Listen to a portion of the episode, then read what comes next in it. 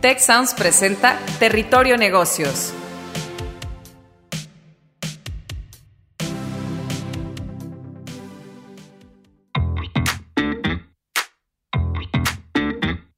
Bienvenidos a Territorio Negocios de EGADE Business School y la Escuela de Negocios del Tecnológico de Monterrey. Mi nombre es Jaime Martínez y hoy seré su guía por este espacio.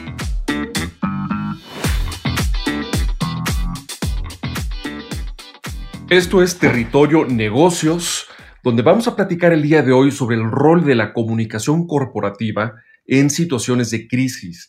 Y esto es un tema apasionante y para el cual tenemos a dos extraordinarios expertos muy experimentados en el tema de comunicación corporativa y manejo de crisis. Tenemos a Javier Rosado, socio y director general de la Agencia de Relaciones Públicas Llorente y Cuenca, región norte. Muy bienvenido, Javier. Pues un placer, Jaime, estar aquí con vosotros. Y tenemos también a Orla Brannigan, nuestra querida directora de Marketing, Comunicación y Vinculación con Egresados de EGADE Business School. Bienvenida, Orla. Muchas gracias, Jaime. Un placer acompañarles hoy en Territorio Negocios. Gracias por la invitación. Pues este tema que nos, que nos convoca trata de las crisis y cómo las organizaciones de todo tipo, a través de la comunicación, pueden hacer frente a ellas. Estas crisis eh, que llegan a las empresas ponen la lupa sobre las fortalezas, las deficiencias y por supuesto la calidad de liderazgo y la reputación de las organizaciones. Y tenemos, como la audiencia recordará, casos exitosos como fue en 2018 el de la aerolínea German Wings, eh, que reaccionó muy bien con una fantástica estrategia de comunicación, em, desplegada por la propia empresa, pero también por la compañía matriz Lufthansa. Pero también tenemos casos en el otro lado del espectro, como fue eh, la petrolera BP eh, con el derrame en el Golfo de México, que un mal manejo de esa crisis eh, contribuyó a que la empresa perdiera alrededor de la mitad de su valor en la bolsa en tan solo 40 días. Entonces, queremos platicar con estos dos expertos sobre qué es lo que las organizaciones deben de hacer en una situación de crisis en términos de su estrategia de comunicación. Y aquí comenzamos con la primera pregunta que quisiera yo eh, compartir con los dos invitados, y es sobre los primeros pasos que se deben de tomar. El tiempo es oro cuando una organización se encuentra en una crisis reputacional, en una crisis mediática. Entonces, eh, quisiera eh, preguntarte primero a ti, Javier, y luego a ti, Orla. ¿Cuáles son las primeras acciones o las prioridades que rápidamente deben de desplegar unas, la organización que se encuentra en una situación de crisis? Pues eh, Jaime, desde nuestro punto de vista, nosotros siempre decimos que cuando nos hacemos esa pregunta ya estamos mal, eh, porque creemos mucho en todo lo que tiene que ver como, con la prevención. ¿no? Yo, pensamos que la primera parte de la gestión de cualquier crisis es, esa, es estar preparados para, para, atenderla. Estar preparado significa mm, fundamentalmente tener el roadmap de lo que debemos hacer en función de los diferentes escenarios a los que nos vamos a enfrentar y que previamente han sido mapeados, ¿no? Para no empezar desde cero en una situación eh, que es complicada, donde hay que tomar decisiones que tienen implicaciones eh, profundas eh, para no solamente la compañía, sino seguramente para algunos de sus grupos de, de interés. Con lo cual, el tomar esas decisiones en caliente es siempre mucho más difícil. ¿no? Pero eh, si, nos eh, ceñimos a la pregunta, la, primera cosa que siempre hay que hacer es escuchar, realmente dimensionar lo que está ocurriendo para poder reaccionar de una forma oportuna. Entonces, el, punto es que hay que tener ya con anterioridad un mapa, un plan, un roadmap, eh, como mencionabas, Javier, que, eh, digamos, simplifique el, actuar ante una situación de crisis. Y por supuesto, ese roadmap, pues me imagino que lo puede generar la propia empresa o acudir a, expertos terceros, ¿no? Como es el caso de Llorente y Cuenca, ¿no? U otros expertos en temas de relaciones públicas. El, quisiera eh, complementar tu respuesta, Javier, con, la visión de, Orla, donde, bueno, desde GADE Business School formamos a líderes transformadores, pero líderes que también saben enfrentar situaciones críticas, que requieren de aplomo y requieren de una visión pues estratégica multiaudiencia o multi-stakeholder. Entonces, pues Orla, sobre de la respuesta de, Javier, ¿qué otras acciones crees que deben de considerar las organizaciones en las primeras, primeras horas, los primeros momentos de una crisis? Claro, gracias, em, Jaime. Y como decía Warren Buffett, visionario, empresario y filántropo, que todos sabemos, Toma 20 años construir una buena reputación y cinco minutos arruinarlo, ¿no? So, si piensas en eso, harás siempre las cosas diferentes. Y yo creo que no puedo estar primero más de acuerdo eh, con Javier. El riesgo viene de no saber lo que estás haciendo. Y en muchos casos, ante un crisis, una crisis, perdón, el secreto de una gestión de crisis no es bueno contra malo en cuanto a la actuación, sino impedir que lo malo se convierte en peor, ¿no? Entonces, em, la reacción inmediata de la organización, de la institución o la empresa al enfrentar esa crisis determina su desenlace, ¿no? Em, y entonces, primero, obviamente, la primera etapa es la, correcta planeación, porque improvisación, no hay cabida la improvisación. Debemos saber eh, cómo gestionar lo que eh, venía em, y asegurar que sabemos qué riesgos podemos como institución o organización eh, estar corriendo o enfrentar ¿Y cómo vamos a afrontarlos? Preparación. Em, y obviamente eh, falla en la preparación es preparación eh, para fallar. Entonces, al momento eh, de enfrentar el, el, crisis, obviamente estamos el día de hoy ante cualquier contexto de crisis, también en un contexto de VUCA, donde hay mucha volatilidad y, estamos ante el em, incertidumbre, eh, es complejo, hay ambigüedad y a veces la crisis eh, está cayendo en un momento así, en donde hay muchos acercamiento, hay eh, desconocimiento, miedo, frustración, enojo y está jugando mucho las emociones, ¿no? Y en ese momento es muy importante que la institución o la empresa, la organización, está actuando muy alineado con su propósito como eh, empresa, con sus valores y principios.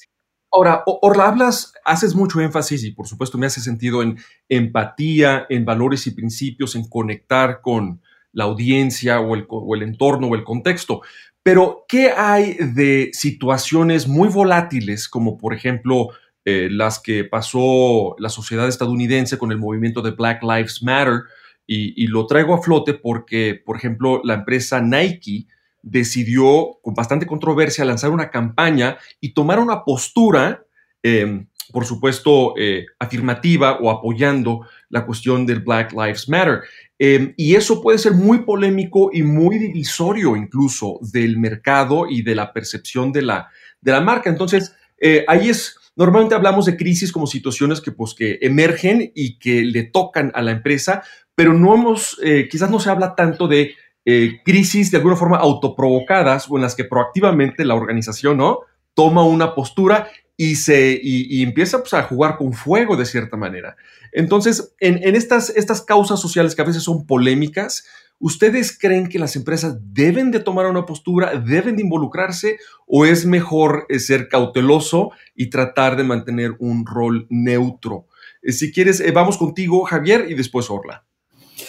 Digo, eh, eh, es que no, es eh, un tema que donde la empresa pueda elegir. La sociedad le está pidiendo a las empresas que tome ese, ese papel protagonista.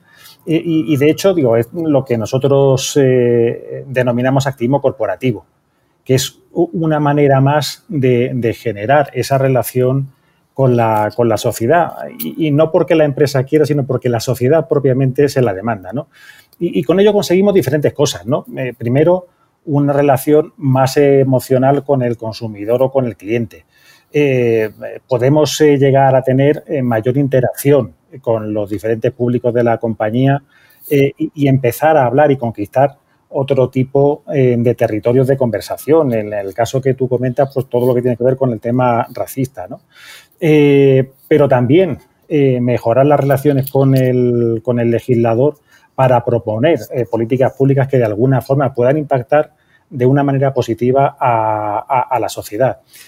Y, si lo englobamos todo esto, en, definitiva, se puede convertir en una gran ventaja competitiva de, la compañía. ¿no? El, consumidor, y tenemos diferentes estudios eh, al respecto, acá vamos a sacar uno inmediatamente sobre las tendencias del consumidor, está apelando a compañías eh, comprometidas, ¿no? Eh, de acuerdo, aunque, aunque sí vuelvo, Javier, al tema de ese activismo corporativo pues puede ser a veces polarizante y la empresa tiene que pues, tenerlo claro de que no, quizás no va a poder quedar bien con, con todo mundo. Orla, desde tu perspectiva, bueno, en el Tecnológico de Monterrey, con toda la historia que se tiene y en EGADE Business School, pues hemos enfrentado como institución también muchos tipos de situaciones. Em, ¿qué, qué, hay de, de esta cuestión de comprometerse con una causa y asumir los beneficios, pero también los costos? Um, Jaime, yo creo que este tipo de proclamos que estás comentando, por ejemplo, en el caso de Nike, son un episodio más en el creciente alineamiento, digamos, de las grandes corporaciones a nivel mundial en asuntos sociales y asuntos sociales éticos, por supuesto, em, que tiene que ver con la igualdad, los derechos humanos, la diversidad de género o obviamente con el medio ambiente, por ejemplo.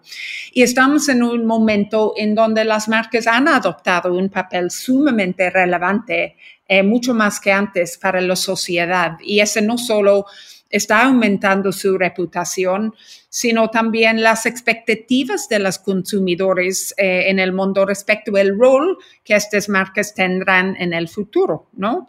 Porque en cierto sentido tiene su fe en que son imprescindibles para construir o reconstruir un mundo mejor, ¿no? Ese es por un lado.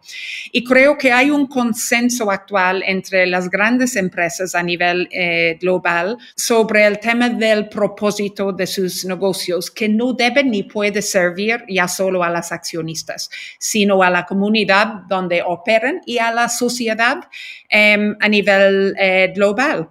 Y ante esta situación eh, concreta que menciones y desde un punto de vista meramente financiero, pues una empresa no tiene por qué encontrar razones para comunicar su posición. Sin embargo, desde el punto de vista de eh, la marca y de la vinculación y el engagement con, los consumidores, con todos los públicos de grupos de interés y sobre todo de la vista reputacional. La situación hoy día exige valentía por parte de las marcas. Eh, Orla y, y Javier, creo que cualquier discusión como la que estamos teniendo ahorita estaría incompleta si no hiciéramos hincapié en cómo el manejo de las crisis eh, ha cambiado, quizás se ha vuelto más sencillo, quizás se ha vuelto más complejo con las redes sociales, ¿no? Que por un lado, pues permiten que estemos en contacto con todas nuestras audiencias, pero por otro lado pueden ser el terror ¿no? Eh, de las marcas y de las organizaciones y, el medio para, en ocasiones, linchamientos de, organizaciones. Entonces, eh, quisiera aquí invertir el orden, ir contigo primero, Orla. Si tú sientes que estas redes sociales actuales, las digitales, las de Internet, han vuelto más sencillo o más difícil el manejo de las crisis comunicacionales. Vivimos hoy día en un mundo hiperconectado, ¿no? Estamos eh, totalmente conectados con eh, nuestros públicos. Em, estamos con transparencia total y ese también requiere accountability eh, total. Hay responsabilidad eh, que tenemos ante esta situación. Y las redes, en mi opinión, promueven una exposición um, ubicua y una inmediatez sin precedentes eh, lo que puede poner en serios aprietos a ciertas organizaciones si no saben cómo realmente eh, gestionar correctamente eh, las redes digitales y las redes sociales, ¿no? Una estrategia de reputación hoy en día debe de incluir todas las herramientas online que eh, incluyen los mensajes proactivos y contenidos de alto valor. Es importante tener una estrategia omnicanal. Ese no implica que es el mismo mensaje para cada canal, pero que el mismo mensaje está adaptado adecuadamente para el canal eh, adecuado, para nuestro eh, segmento del, público o grupo de, interés, ¿no? Orla, eh, extraordinaria reflexión y estoy percibiendo una reiteración de la idea de una bidireccionalidad, una bilateralidad en la comunicación de las organizaciones con las audiencias y en realmente asumir pues, esa democratización de los medios en un ejercicio realmente de, hablar, pero también de escuchar. Em, entonces, desde la perspectiva de Llorente y Cuenca, Javier, donde trabajan con tantas empresas en tantas industrias, ¿ustedes cómo ven este apalancamiento eh, de los eh, medios digitales y las redes sociales actuales? Eh, digo, antes hablábamos del activismo y de si era, es bueno o no arriesgarse. Yo creo que todo obedece a un cambio de mindset, ¿no? Y un cambio de mindset que viene fundamentalmente con la inmediatez que supone el estar en contacto con muchísima gente a través de las redes sociales. Y, claro, eso nos hace que la preparación sea eh, crítica, como hablamos en un primer momento, para estar preparados para enfrentar eh, cualquier situación de forma inmediata. Y, subrayo la, palabra inmediata. No tenemos tiempo para, pensar mucho porque eh, esos vacíos de información, y antes Orla lo comentaba, pues son llenados. Y cuando todo el mundo tiene un micrófono, pues son llenados a una velocidad mucho más rápida. En, medio de, esta respuesta donde tocas puntos muy interesantes, Javier, me llama poderosamente la atención el uso de Big Data en los, eh, analizando el, contenido de las redes para poder predecir ciertos eventos o la probabilidad al menos de que, de que ciertas crisis emerjan, ¿no? Y con base en eso ir preparando ese plan, ¿no? Que fuera, que fue uno de tus eh, primeros puntos al comienzo de esta conversación, tener ya un plan. Y, hablando de, crisis o de eventos emergentes, pues eh, también tenemos que hablar del COVID y cómo el home office, la afectación económica, la metástasis, pues de esta eh, crisis sanitaria ha cambiado la forma de operar de tantas industrias y tantas funciones dentro de las organizaciones.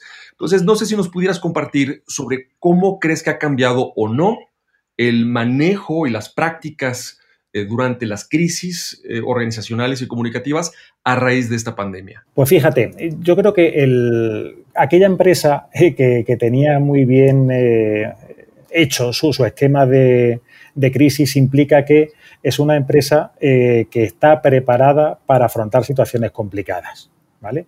Entonces, eh, son esas empresas las que han sido eh, más ágiles, porque aquí la flexibilidad y la agilidad creo que ha sido el punto principal al que se han o nos hemos enfrentado todas las empresas. ¿no?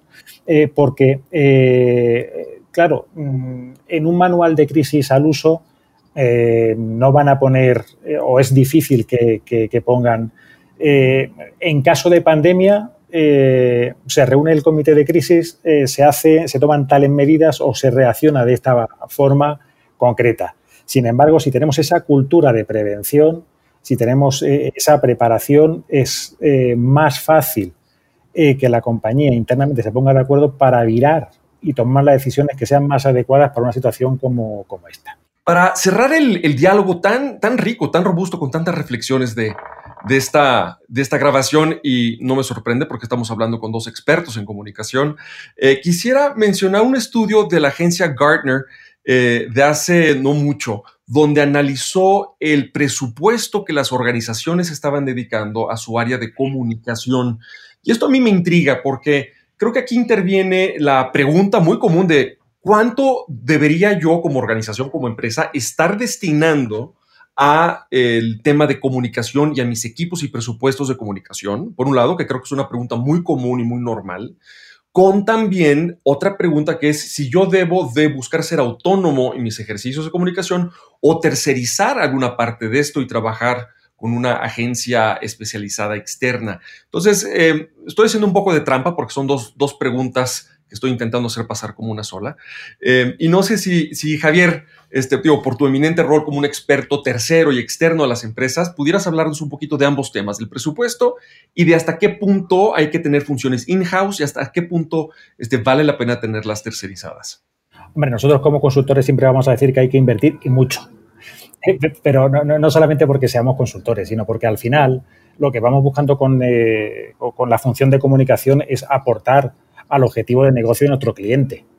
Entonces, claro, que quiere ganar más, pues invierte más, ¿no? Eh, invierte en nuevas tecnologías, invierte en una serie de capacidades que a lo mejor no puedes tener eh, in-house.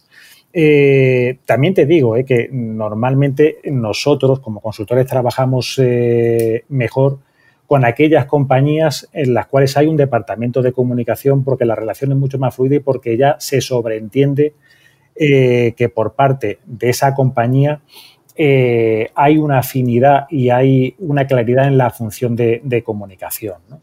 Y, en cuanto a eh, si se está invirtiendo más o si, se está invirtiendo menos, fíjate que esto, es, otra reflexión que da para mucho, ¿no? pero las barreras de la comunicación se están borrando entonces a lo mejor no se cuenta lo que el Departamento de Recursos Humanos está haciendo eh, para atraer talento o para retener talento. A lo mejor no se está considerando en ese presupuesto acciones que van muy dirigidas al consumidor final, lo que nosotros llamamos consumer engagement, que al final son servicios de comunicación, pero que no están encuadradas eh, en lo que tradicionalmente se ha considerado como agencia de comunicación y que fundamentalmente solamente gestionaba la relación con los medios de comunicación. Maravilloso. Y, Orla, también tú que tienes una larga trayectoria, ¿tú cómo percibes? ¿Cuál es tu perspectiva de, este tema en el que ya, ya nos dio algunas claves, eh, Javier, sobre capital, sobre presupuesto, inversión y sobre hasta qué punto tercerizar? Y eso, bueno, viniendo de una líder de un área muy potente dentro de GADE, dedicada precisamente a la comunicación.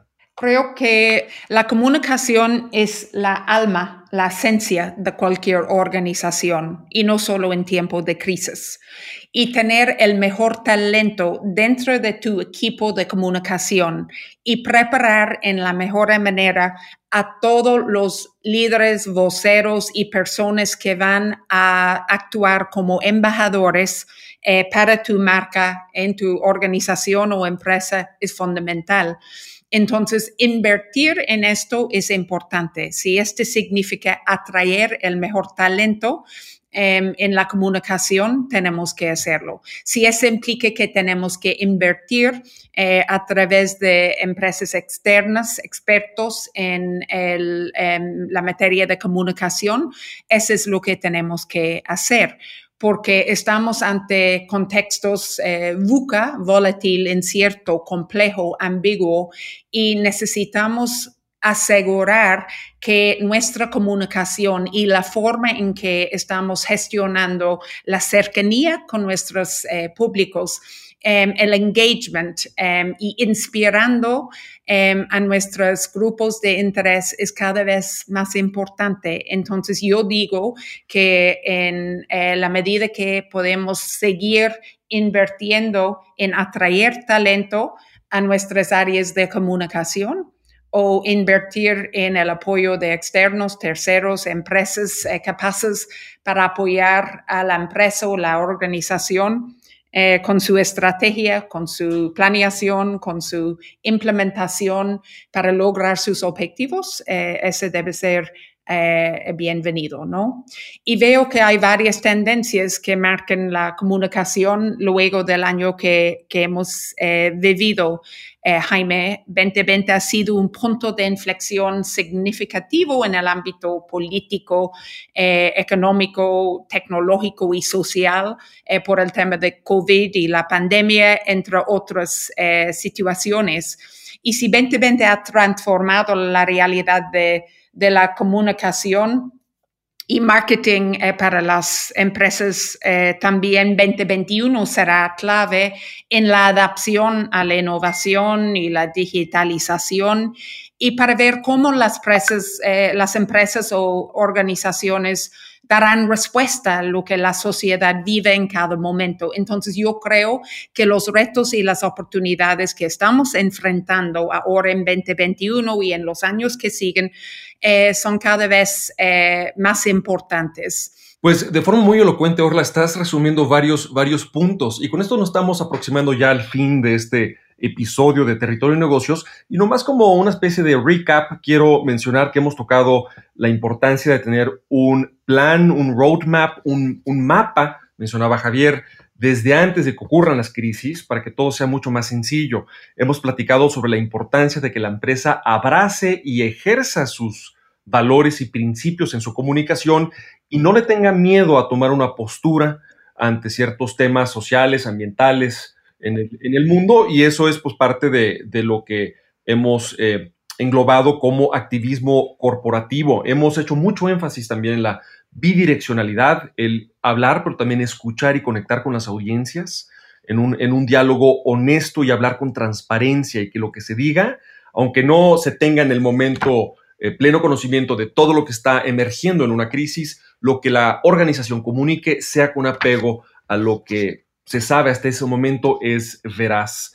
Hemos mencionado muy interesantemente el uso de la Big Data para predecir la probabilidad de que algunos temas vayan emergiendo o incluso eh, crisis también emerjan en, en torno a alguna organización o algún tema y de esa manera pasar de la perspectiva a la prospectiva. Y hemos cerrado con reflexiones sobre cómo hallar un equilibrio entre tener capacidades de comunicación y de manejo de crisis in-house, pero también apoyándonos en expertise externo. Yo quiero agradecerle a nuestros dos invitados, Javier Rosado, socio director general de Llorente y Cuenca, región norte, y Orla Brannigan, directora de marketing, comunicación y vinculación con egresados en EGADE Business School. Yo fui su anfitrión, Jaime Martínez Bones, director de la sede Ciudad de México de EGADE Business School. Y esto fue Territorio Negocios, el rol de la comunicación corporativa en situaciones de crisis. Gracias y hasta la próxima. Si quieres conocer más sobre los sucesos de la actualidad política, te invitamos a escuchar Con su permiso, el podcast en el que nuestros expertos hablan sobre los temas más actuales de la agenda pública en México y en el mundo. Escúchalo en Spotify, Apple Podcast y Google Podcast. Gracias por escuchar un episodio de Territorio Negocios el podcast de EGADE Business School, la Escuela de Negocios del Tecnológico de Monterrey y Tech Sounds. Productor ejecutivo de Tech Sounds, Miguel Mejía. Asistente de producción, Marcelo Segura. Productores de Territorio Negocios, Luis Vargas, Triana del Castillo, Francisco Coria, Carla Díaz, Desiree Ukovitz y Santiago Velázquez. Postproducción, Max Pérez. Los invitamos a escuchar el siguiente episodio de Territorio Negocios y el resto de programas de Tech Sounds en Spotify, Apple Podcast, Google Podcast y en tech.mx diagonal tech-sounds.